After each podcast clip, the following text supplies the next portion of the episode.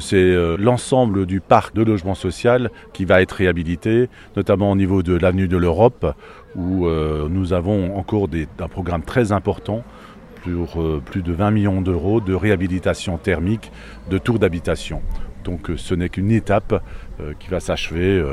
d'ici 7-8 ans lorsque l'intégralité du parc sera rénovée et surtout isolée de façon thermique, hein, conformément d'ailleurs aux souhaits du législateur.